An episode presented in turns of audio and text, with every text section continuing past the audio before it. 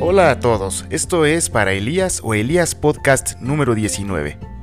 En este episodio estudiaremos Proverbios 18. Premio o castigo, tú lo decides. El que es egoísta solo piensa en sí mismo y no acepta ningún consejo. Al tonto no le interesa aprender, sino mostrar lo poco que sabe. La maldad nunca llega sola, viene siempre acompañada de vergüenza y desprecio. Las palabras del sabio son fuente de sabiduría. Qué malo es declarar inocente al malvado y no hacerle justicia al inocente.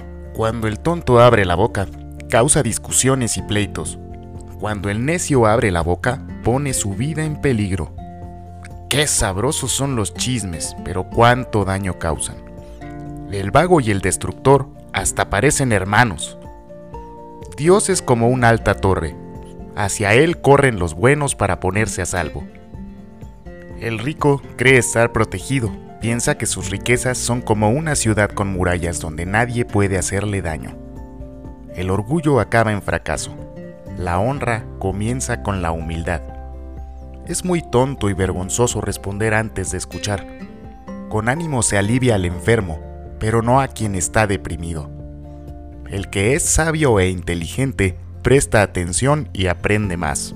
Con un regalo generoso, todo el mundo te recibe. Hasta la gente más importante te abre sus puertas. El primero en defenderse alega ser inocente, pero llegan los testigos y afirman lo contrario. Los pleitos más difíciles hay que ponerlos en manos de Dios. Es más fácil derribar un muro que calmar al amigo ofendido. Cada uno recibe por sus palabras su premio o su castigo. La lengua tiene poder para dar vida y para quitarla. Los que no paran de hablar sufren las consecuencias. Si ya tienes esposa, ya tienes lo mejor.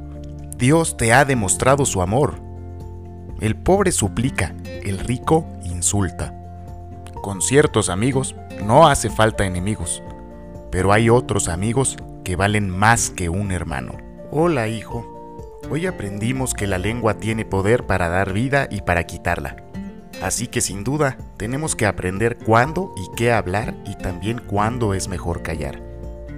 Si les gustó el contenido, pueden descargarlo semanalmente en Spotify. Dios los bendiga.